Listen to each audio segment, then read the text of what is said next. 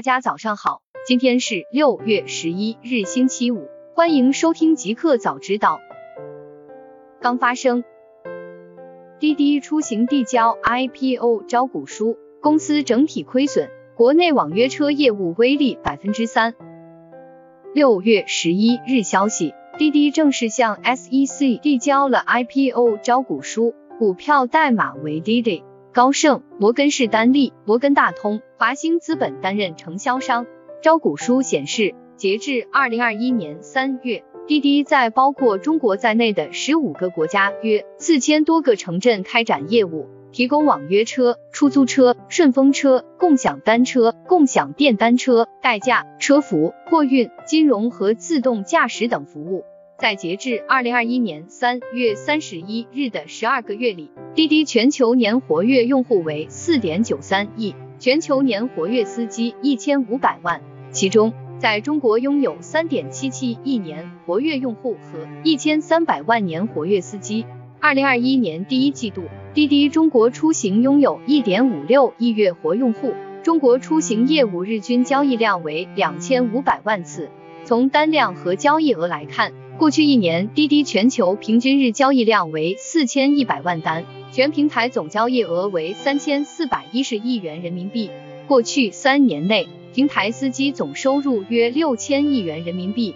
公司在二零一八年、二零一九年和二零二零年的营收分别为一千三百五十三亿元人民币、一千五百四十八亿元人民币和一千四百一十七亿元人民币。在截至二零二一年三月三十一日的三个月，公司营收为四百二十二亿元人民币。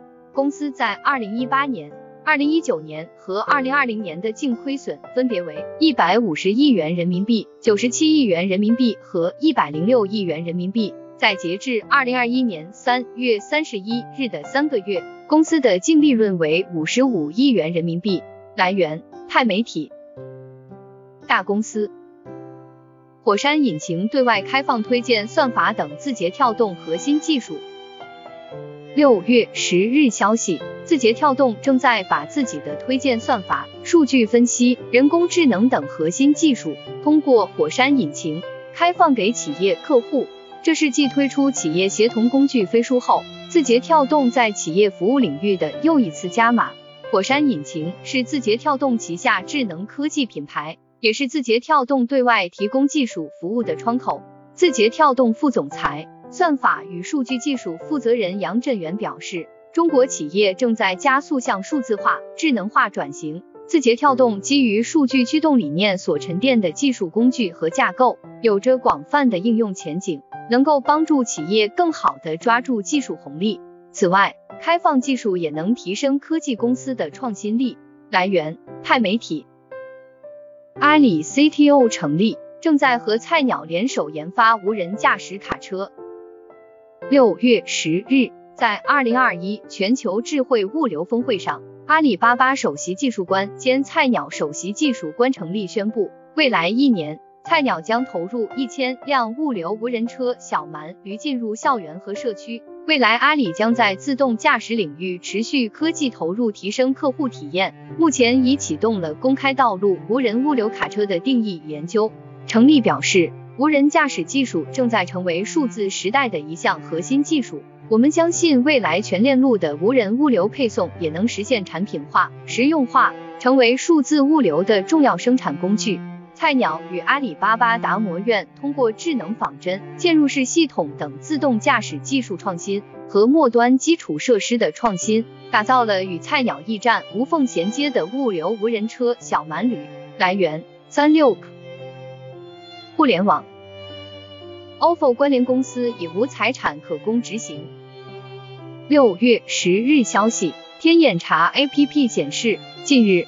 花啦啦商业保理有限公司等执行裁定书公布，申请执行人为花啦啦商业保理有限公司，被执行人为天津飞鸽车业发展有限公司、东峡大通北京管理咨询有限公司。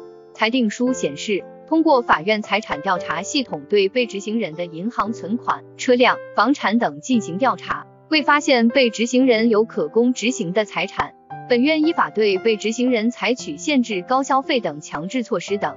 值得一提的是，东峡大通北京管理咨询有限公司由 OFO HK Limited 全资持股。目前该公司及其法定代表人陈正江已有数百条限制消费令信息，总执行标的超三千万。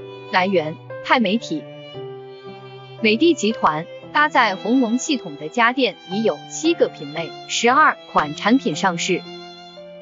六月十日消息，有投资者在网上向美的提问。格力已经宣布未来支持鸿蒙系统，美的是否考虑接入鸿蒙系统？对此，美的集团方面回应称，美的与鸿蒙已有合作。截至二零二零年十二月底，美的通过生态合作，为用户提供更多的增值服务和跨场景体验。搭载鸿蒙系统的美的家电已有七个品类，十二款产品上市。美的集团表示，用户通过搭载鸿蒙系统的手机，可实现最快三秒配网美的家电。近期 COLMO 陆续发布的 COLMO Evolution 柜机、COLMO Evolution 挂机，以及 COLMO 纳水方舟 AI 除湿机，也搭载了 Harmonious 智能终端操作系统。来源：凤凰科技。高考结束后，滴滴发布安全出行公告，未成年乘车需由监护人陪同。六月十日晚间，滴滴出行发布二零二一年端午假期安全出行公告。公告指出，端午期间，滴滴各业务负责人、区域负责人、客服团队、应急处置人员实行七乘以二十四小时轮岗值班制度。滴滴出行表示，高考刚刚结束。考生们免不了聚会游玩，请广大家长关注未成年乘车安全。未成年乘坐网约车需由监护人陪同。据介绍，滴滴网约车及花小猪打车将通过司乘安全出行智能保障系统图灵，针对异常停留、路线偏移的情况，对用户发送提醒，并在必要时根据情况采取不同方式介入，以此来最大程度保障司乘安全。此外，滴滴顺风车在部分受疫情影响的地区上线疫情专项教育、口罩抽检和用户出行确认书等举措。来源：凤凰科技。传未来汽车筹划推出副品牌，定位低于未来。北京时间六月十日消息，第一财经记者获悉，未来汽车正筹划推出一个新的品牌，定位低于未来，内部人称之为副品牌。前几日，该公司对外宣布的即将于明年推出的新产品 Gemini，确认将沿用未来品牌，并保持高端定位。目前与未来竞争的传统豪华燃油品牌都是以高往下打，采用的是尺寸上的差异。在二零二零 NIO Day 的沟通环节，蔚来汽车 CEO 李斌在接受记者采访时谈到。即将于二零二二年一季度交付的 ET 七将对标宝马五系，而在此后推出对标三系的产品，也符合未来自上而下的产品规律。来源：第一财经。SpaceX 计划在今年上半年发射二十枚猎鹰九号火箭。北京时间六月十日消息，据 Teslarati 报道。美国太空探索技术公司 SpaceX 计划在二零二一年上半年发射二十枚猎鹰九号火箭。据介绍，猎鹰九号火箭是 SpaceX 开发的可重复利用多次飞行的中型运载火箭。来源：Dan News。新产品，支付宝已上线长辈模式，图标更大，隐藏非必要功能。六月十日消息，据 IT 之家报道。支付宝 APP 已经上线长辈模式，可在设置中打开。长辈模式的界面字体与图标比普通版本更大，设置版面也更接近老人机的排版。最重要的是，长辈模式隐藏了很多不常用的非必要功能，只显示几个最常用的功能，让功能选择和操作都更加简单明了易操作。去年底，工信部宣布于二零二一年一月起。在全国范围内启动为期一年的互联网应用适老化及无障碍改造专项行动。来源：凤凰科技。一个彩蛋：维珍银河创始人布兰森可能先于贝佐斯两周进入太空。六月十日消息，据国外媒体报道，维珍银河创始人理查德·布兰森 （Richard Branson） 可能会击败亚马逊创始人杰夫·贝佐斯 （Jeff Bezos） 先进入太空。二零二一年六月七日，本周一，贝佐斯宣布，他将在今年七月二十日乘坐旗下太空公司蓝色起源的金谢泼德号火箭进入太空。与贝佐斯一同进入太空的，还有他的弟弟马克·贝佐斯和通过竞拍产生的获胜者。据报道，蓝色起源正在拍卖宇宙飞船的第三个座位，竞拍价格已经达到三百二十万美元。来自世界各地的数千人参与了竞拍。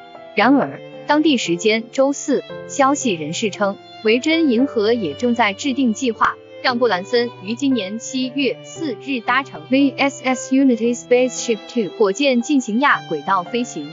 不过，此次飞行还需获得美国联邦航空管理局 FAA 的运营许可。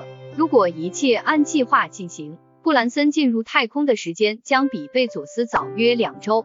来源：TechWeb。